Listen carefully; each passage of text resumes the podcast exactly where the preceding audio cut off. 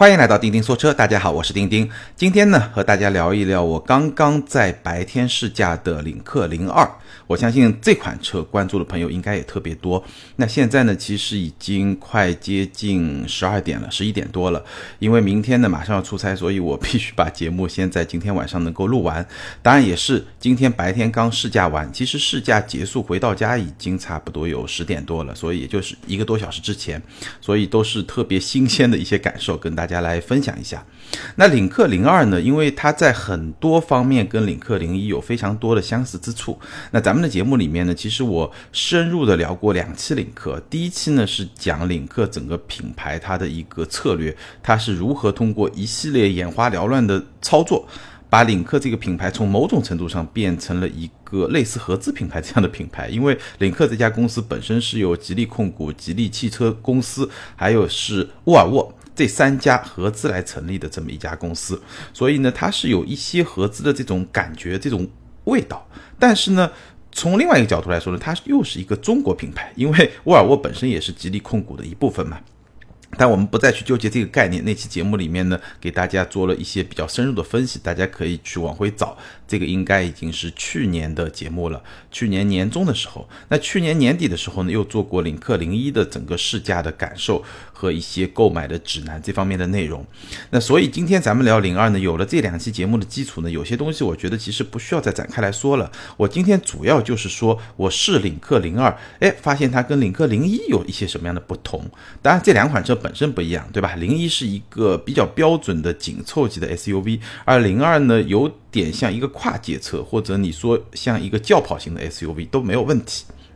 所以这两款车车型本身是有所不同，但是呢，它又是同一个平台，都是 CMA 的平台，而且呢，有非常多的部分其实是共通的。比如说，它都是搭载了 ESP 的九点三，这个是 ESP 的最新的一个版本，都是使用了 f l a c k r a y 的一个。总线系统，那这个 f l a c k r a y 的总线系统，它的速度比我们熟悉的 Canvas 的总线要快很多。这个我之前都聊过，咱们就不展开来说了。包括你可以看得到的部分，比如说它的双屏设计，对吧？液晶仪表屏和中控屏，比如说语音控制，比如说一些安全的配置，也包括一些环保的属性。这个我这一次试驾的这个试驾车，差不多也就是一千多公里的一个准新车吧，对吧？总里程也就一千多公里，但是确实车里面几乎是没有味道。这种状态其实比很多合资品牌，甚至比部分豪华品牌的车，我觉得表现都要更好。那这些当然是领克零二跟领克零一非常相似的地方，或者说是非常接近的地方。那咱们就不展开来说了。那接下来呢，我重点聊几个领克零二跟领克零一不太一样的地方，或者说有些地方比较出乎我意外的一些地方。我们聊几个话题。首先来说。领克零二的设计，我觉得有几个基本的结论啊。首先，从我个人的审美观点来看，我对领克现在已经发布的三款车，零一、零二、零三，我个人的观点是零二比零一好看，零三比零二好看。而且我在网络上看到，我这个观点就是跟我持相同观点的用户应该不少。很多朋友都会这么去认为。其实零一这个设计最初出来的时候是比较分裂的，有些人觉得好看，有些人觉得不好看。我相信现在也是这样。但我看网络上对零二的设计的这个认可度比零一可能会更多一点。如果我打个比方，相当于零一可能百分之五十的人喜欢，百分之五十的人不喜欢；零二可能就会有百分之六十的人喜欢，百分之四十的人不太喜欢。那零三呢，可能就是百分之七十的人喜欢，百分之三十的人不太喜欢。所以它整体的设计的认可度是在提升。那我觉得这个里面呢，代表了几层意思。第一层呢，确实从产品本身来说，我也这么认为，零二比零一更好看，零三比零二更好看，这是第一层意思。那第二层意思呢，其实。我觉得领克从零一到零二，它的市场表现是比较成功的。零一已经得到证明，零二呢，我们可能还得观察。但从眼下来看，还是比较成功的。代表什么呢？代表今天已经进入到了一个审美的个性化时代。虽然很多汽车圈内的业内人士，包括很多车评人都会认为，包括我自己也说过，像大众朗逸这样的车，对吧？这种非常中庸的设计是中国消费者非常喜欢的。当然，这个主流可能还是没有改变，或者说还是没有被彻底改变。但是我觉得这个改变的过程正在发生过程中。那领克零一、零二、零三这三款车就是一个很好的代表，说明这种个性化的审美，或者说更加群体化的审美，以前像大众朗逸这样的车，可能是百分之八十九十的中国人都喜欢，对吧？但是像领克这样的车，可能就是它本身是比较分裂的，它有一个族群就会特别喜欢，可能还有一些族群就是没有那么喜欢。但是整体而言，中国消费者对这种个性化设计的接受程度是有一个明显的提升。这一点在领克上是能够看出来的。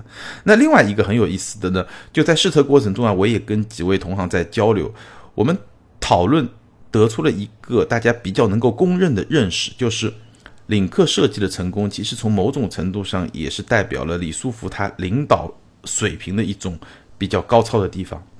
因为我们都一致的认为，领克这几款车在设计过程中，中国的设计师或者至少是中国的这些高管，汽车行业的高管应该介入是非常少的，因为按照 对吧？我刚才说的很多车评人、很多业内人士公认的中国消费者喜欢的那种调性，我相信如果有非常多的中国的高管介入到整个设计的决策过程中的话，最后出来应该不会是这个样子，这个方案是很难通过的。那也就是说明这个我的推测啊。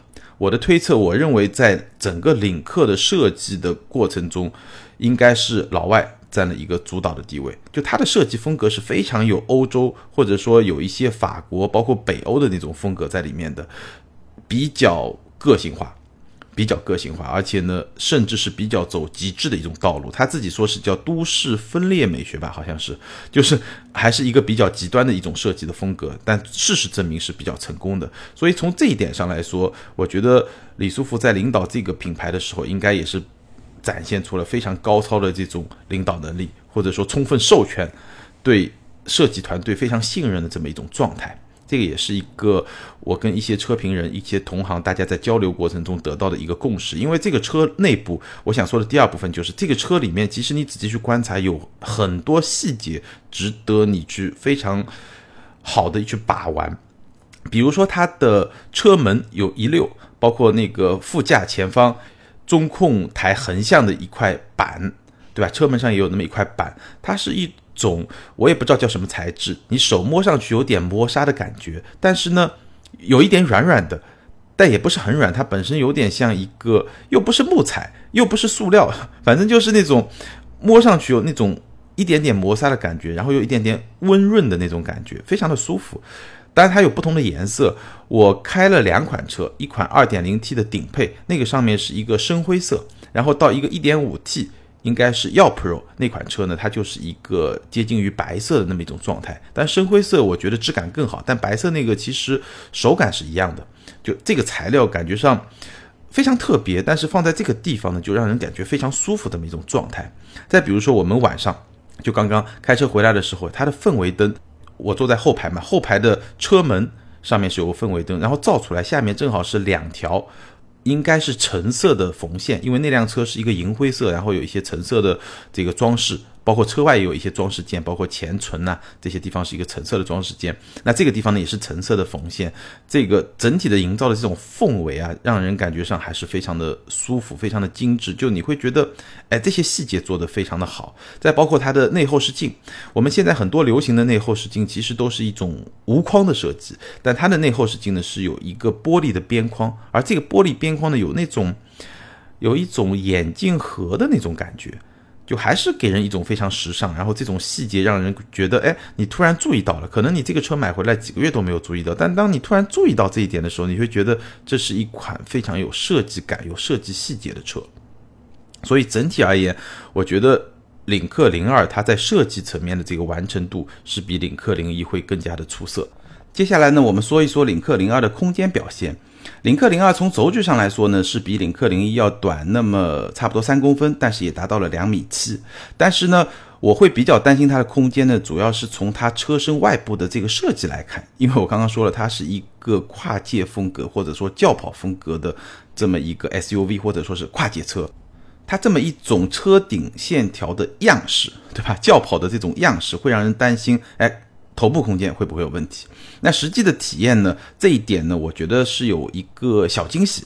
首先，腿部空间呢，对于这么一款紧凑级的跨界车来说，我觉得是完全没有问题。我上一期节目里面比较了几款豪华品牌的紧凑级 SUV，领克零二的后排腿部空间呢，跟捷豹 E-Pace 差不多，可能比沃尔沃的 XC 四零和领克零一呢会稍微小一点点，但基本上呢也差不太多。然后它的头部空间呢比较出乎意料，有一整个非常大的凹陷，所以头部空间其实是非常的充裕。还有一点呢，领克零二比那几款豪华品牌的紧凑级 SUV 要好的地方在于，它的后排中央的隆起是比较小的。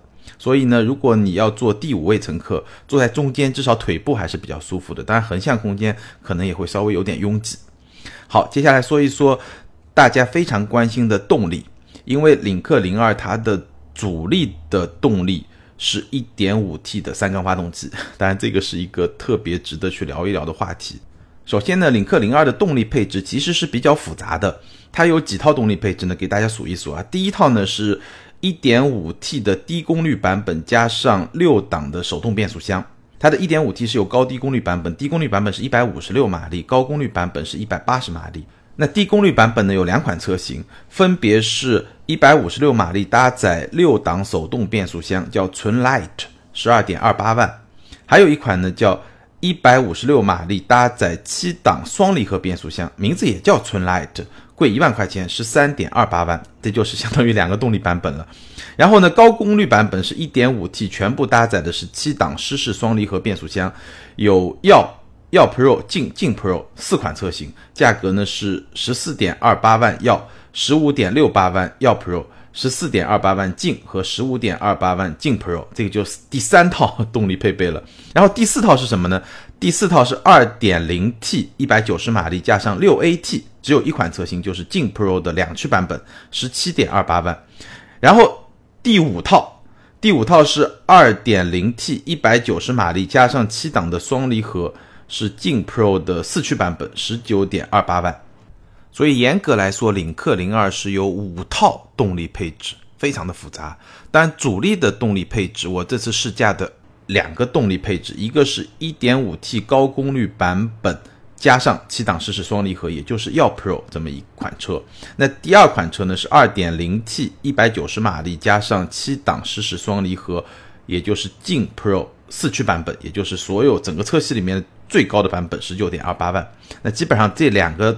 动力版本两款发动机都可以给大家来聊一聊。当然了，2.0T 加上 6AT 这个动力版本，其实我在领克零一里面试过，我在那期节目里面也聊过，所以呢，我相信它在领克零二上的表现，在动力这个层面应该是大同小异的。大家如果有兴趣，也可以去看。其实，领克零二它的主力的变速箱我们听出来了，对吧？就双离合嘛。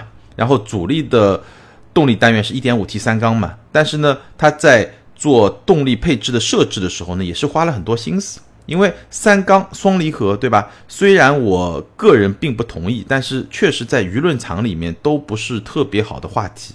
所以呢，领克在配置自己的产品线的时候呢，还是配置出来了一款 2.0T 加上六档爱信的自动变速箱这么一个配置。我相信也是，哎，花了很多的心思。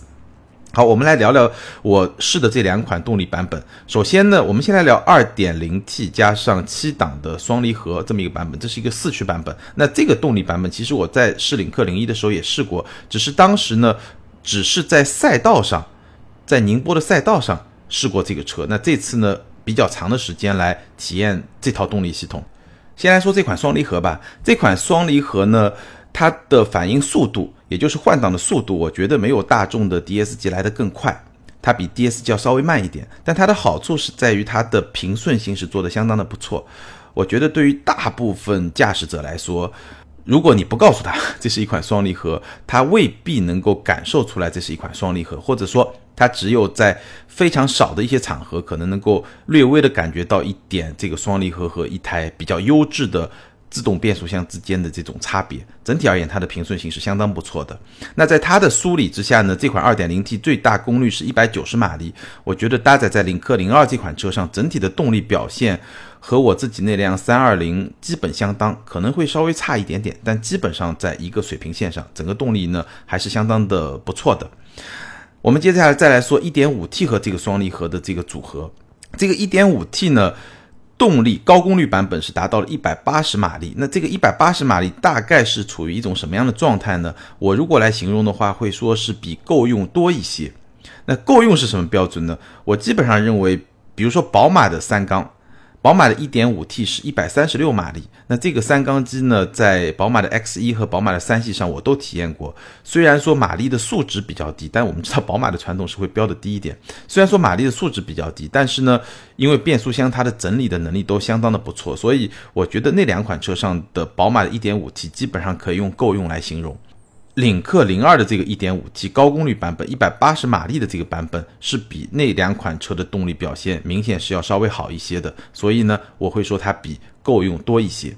另外呢，这款 1.5T 的震动也不是特别的明显，我基本上感觉呢，在整个开的过程中，某些段可能从动力的后劲，从它的充沛程度，包括说它转速上升时候的这种力道。从这个角度，我觉得你是可以体会出来 1.5T 和 2.0T 的差别的。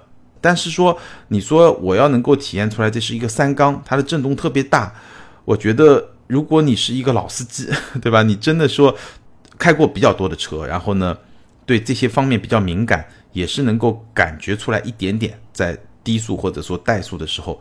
你故意的去体会会有一点点，但是在正常情况下，你只是把它当做一个日常代步工具，我觉得这个三缸的这种抖动的那种感觉是非常非常不明显的。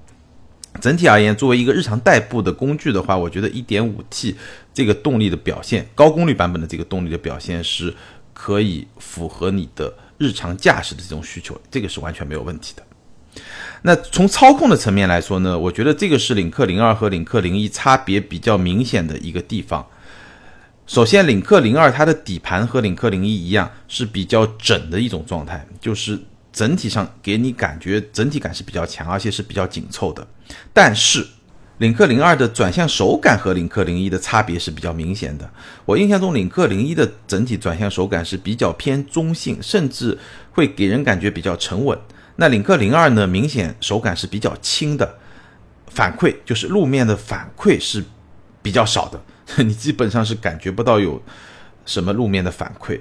那这个是跟领克零一明显不太一样。领克零一是一个会比它更重，当然也不会特别重，比较中性、略微偏沉稳的那么一种风格。然后呢，领克零二它的底盘其实是有两种调教，它的耀和劲两个版本，它的底盘调教是不一样的。耀是明显更加偏舒适，而劲呢是更加偏运动。那我们可以认为，劲这个版本它的底盘调教风格是比较接近领克零一的。所以其实我们可以看到，领克在做零二这款车的时候，在做它的底盘调教的时候，明显是往舒适取向去调的。整体而言，转向不管是要还是进，我开的这两个版本都是变得更轻了，而底盘呢，要这个版本明显变舒适了，进这个版本呢还是保留一个相对比较偏运动的这么一个状态，所以它整体的这个调性是在往这个方向调，所以我最后也会说，其实零二这款车是一款看上去比较时尚动感的车，但并不是一款运动取向的车，甚至零一会比零二更加运动取向一点，零一的底盘其实是那种。沃尔沃风格，或者说沃尔沃味道比较浓厚的这种北欧风格比较浓厚的欧系风格比较浓厚的，还是有那种扎实感比较强的。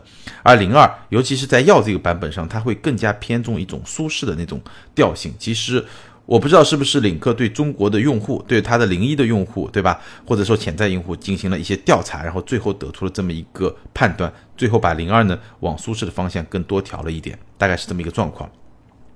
我们接下来来看零二这款车的舒适性和 NVH 水平，在这一点上，我觉得跟零一是大同小异的。当然，底盘我刚才说了，它的调教会更加舒适一点，但是它们的座椅的舒适性是同样的出色，而且包裹性也是同样的出色。只是有一点跟零一也一样，就是它的座椅是一个一体式的，有点运动风格的那种座椅。那这种座椅呢，当然。整体的包裹性很好，而且乘坐的舒适性也很好。但是有个问题，这种一体式的座椅，因为它的头枕啊是高低不可调，它一体式的嘛，都坐在一起的。所以呢，如果你的身高超过了一米八，我觉得你这个靠枕的位置就会偏低，就是你会靠不上。我是一米七七，我觉得勉强还能靠得上，再往上基本上就靠不上了。这个是一体式座椅普遍都会有的问题，包括很多就是基本上所有的一体式座椅都会有这个问题。然后零二的整体的 NVH 水平呢，我觉得是处于一个中上水平。正常城市道路上驾驶，它的胎噪也好，发动机噪音也好，都不是很大。当然了，1.5T 的那款三缸机，如果你是在急加速的过程中，它转速攀升了以后呢，这个噪音会稍微大一点，但这个也很正常。那在高速状态下呢，首先风噪还是有的。另外，后排，因为我刚刚是坐在后排回来，我会发现后排，尤其是后窗那个部分的风噪，比在前排开车的时候感觉会更加明显一点。所以整体而言呢，这款车的 NVH 呢，我觉得是一个中上水平。好，最后来说几个槽点吧。第一呢，领克零二跟领克零一一样，这辆车车内的储物空间不是特别多，而且储物空间也不是特别的大。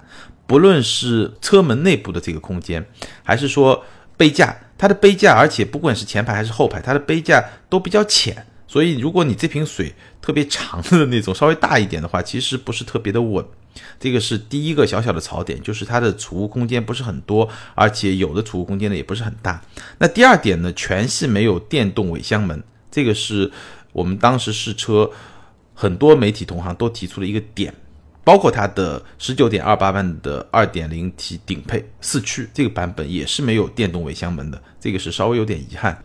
那还有最后一点呢，就是我们晚上开这个车的时候呢，我会发现领克零二它的灯不是很亮，哪怕我开了一个远光灯，其实它整个照明的亮度我感觉也不是特别的亮。好，简单的总结一下，如果用几个词语来形容领克零二这款车呢，我觉得大概我会想到下面这几个词语。首先，这是一款非常时尚的车，而且我刚刚也说了，它也代表了审美的个性化时代的来临。对吧？虽然说领克零一刚出来的时候有很多的分歧、很多的分裂的观点，但是随着领克零二的问世，尤其是领克零三的发布，对于领克这个品牌，它下面的这些车型整体的设计风格，基本上整个消费群体的反馈是一个越来越正面这么一个状态。所以呢，基本上我觉得说到领克这个品牌，其实时尚这个标签已经慢慢的被打上去了，尤其是在一线城市和二线城市。对吧？那随着它往三线城市、四线城市去渗透，我相信，似乎领克已经把时尚这个标签打到了自己的身上。我觉得这一点对于一个全新的品牌来说是非常重要的，因为一个新品牌最重要的就是标签嘛，对吧？那第二个词呢是动感，请注意我说的是动感，但不是运动。这是一款从设计风格上来说，尤其是外部的这个造型来说非常动感的一款车，但这并不是一款非常运动的车。无论是动力系统的调教啊，还是底盘的调教啊，这都不是一款特别运动的车。你会在它身上感受到非常多的沃尔沃的味道，但是事实上，在底盘调教的层面，它甚至比沃尔沃会更加的偏舒适。所以这不是一款运动的车，但确实是一款动感的车。当然了，这种风格确实现在在中国市场上应该说是大行其道。然后第三点呢，这是一款有个性的车，这个就不用说了，对吧？从设计啊，从整个调性啊，从一些细节啊，我已经说了很多。这也是一款有味道的车，我刚才也提到了，你会在使用的过程中，可能在不同的时候，哎，突然注意到一个细节，感觉上，哎，这款车好像有一些特别的地方。最后呢，这也是一款比较友好的车，它的安全配置、它的环保属性，包括它的整个车机交互。整个互联网的这套系统，车联网的这套系统的使用的体验都是一种不错的状态。然后有些朋友呢也会问我说，哪个配置最值得去买？那领克零二，我刚才说了，它八个配置，但是呢有五套动力组合，其中有四套动力组合各自只有一个版本的车型。那我会推荐的恰恰是第五套的动力组合，也就是一点五 T。高功率版本和七档湿式双离合相组合的这么一个动力组合，这个动力组合有四款车型，分别是耀、耀 Pro、劲和劲 Pro。那我觉得这四款车型呢，你都可以去选，关键你要考虑清楚两个问题：第一个，你是选耀还是选劲？那耀呢，它的整个调性会更加偏舒适；劲这个调性呢，稍微偏运动一点，但也不是特别的运动。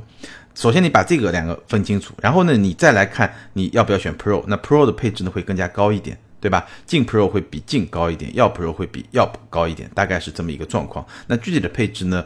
咱们时间有限，我就不在节目里面展开跟大家去讨论。我会把配置表，哎，拍几张照发个微博，有朋有兴趣的朋友呢，可以去看一看。你大概会哎选什么样的配置？那有些朋友呢，还是会去担心三缸啊、双离合啊。我觉得，首先抛开成见，你可以自己去 4S 店试一试。对吧？开下来到底是不是？哎，你的感受跟我的感受是比较接近的，然后再来做一个判断，对吧？试一试，这个总是一个最真实的自己能够体验的一种状态，对不对？好，关于领克零二呢，今天咱们就聊到这儿。最后呢，说三个比较小的延展话题。首先呢，从领克零一到领克零二，包括我们已经看到的领克零三，我觉得领克这个品牌的调性呢，已经基本可以说是确立下来了。它是一个比较时尚的品牌，它是一个比较动感的品牌，但是运动性并不是它的主打的这么一个性格。然后从产品本身的层面呢，其实你还是能够感受到非常多的沃尔沃的烙印。无论是在安全层面，在环保层面，在这些基本的，包括它的整个驾驶的品质的这种层面，其实是能够感觉到比较明显的沃尔沃的特征。那第二个延展话题呢，就是关于领克零三那款车呢，其实我个人会希望它能打造的运动属性更强一点，包括它的外观也确实如此。但是呢，我觉得整款车的操控的调性可能。我的 愿望会落空，我个人怀疑我的愿望会落空，可能它还是会延续零二的这么一种调性，因为零一到零二这个一个小的变化吧，一个小的变化是还是存在的。那零三呢，虽然说一款轿车重心更低，也不排除会哎。回到零一一个比较偏运动的状态，但是我觉得可能性不是特别的大。然后它的动力系统呢，我觉得应该也是一个 1.5T 和 2.0T 的这个组合，可以去参考零二的这么一个状态。然后第三个小的延展话题呢，可以跟大家简单的介绍一下零四和零五。据我了解的消息呢，零四和零五应该是其中一款会是一款。大一点的轿车，也就是 B 级轿车，另外一款呢会是一个中级的 SUV，也就是比零一更大一号的 SUV。那这两款车呢会基于沃尔沃的 SPA 平台来打造，就是沃尔沃现在我们知道是两个平台嘛，CMA 是一个比较小的，对吧？四零系列，然后 SPA 是一个比较大的九零和六零系列。那领克接下来的比较大的车呢，应该。就会在 SPA 这个平台上来打造。那我觉得领克最终决定出比较大的车，也是基于哎现在的几款车确实在市场上表现比较成功。那这个品牌呢，一下子感觉上势头也起来了，所以呢，能够顺理成章的去往更高的这么一个产品线去发展。这也是一个近年来难得出现的比较成功的一个新品牌。领克现象其实是一个非常有趣的现象，它背后所折射的或者说所隐藏的，我个人觉得是一种消费文化一个比较大的变迁，它只是一个大的潮流里面的一员，正好是赶到了一个合适的时候，然后推出了这么一个合适的品牌。那这个话题呢，找机会我会慢慢去聊，而且它的成功背后可能也代表了某一些品牌、某一些产品必然会走向衰败，因为是两条不同的道路。比如说啊，我可以简单的提一句，大众甲壳虫已经停产了，对不对？好，这个话题我们找机会再聊。现在已经十二点多了，今天咱们就聊到这儿。今天的听友互动呢会暂停一期，因为我录节目就是在周一的晚上。那我们是今天下午四点发的一期节目，到现在呢，我看到已经有大概几十条留言，但是呢，对吧？还有很多听友没有留言，所以要给大家一点机会。那下期节目呢，我会把上一期节目和这一期节目两期节目的。听友的留言呢，一起来跟大家做一个互动。对于领克零二这款车，对于领克这个品牌已经发布的这几款车，以及零三，对吧？你有什么看法？欢迎在下方评论和留言。那下一期呢，我们一起来进行这个互动。好，感谢大家的陪伴。更多精彩内容呢，欢迎关注我们的微信订阅号“钉钉说车”。有任何跟车有关的问题，想要跟钉钉交流互动或者说探讨呢，也可以通过新浪微博钉钉说车钉钉来跟我进行交流。今天就聊到这儿，感谢大家的支持和陪伴，咱们下周接着聊，拜拜。